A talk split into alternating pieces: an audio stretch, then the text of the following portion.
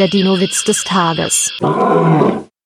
Eines Morgens bemerkt der Dino-Parkdirektor, dass der Kentorosaurus ausgebrochen ist. Er fragt die Wärter, wie konnte es denn passieren, dass der Saurier den Schlüssel klaut?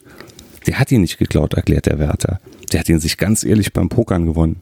Der Dino-Witz des Tages ist eine Teenager-6-Beichte-Produktion aus dem Jahr 2023.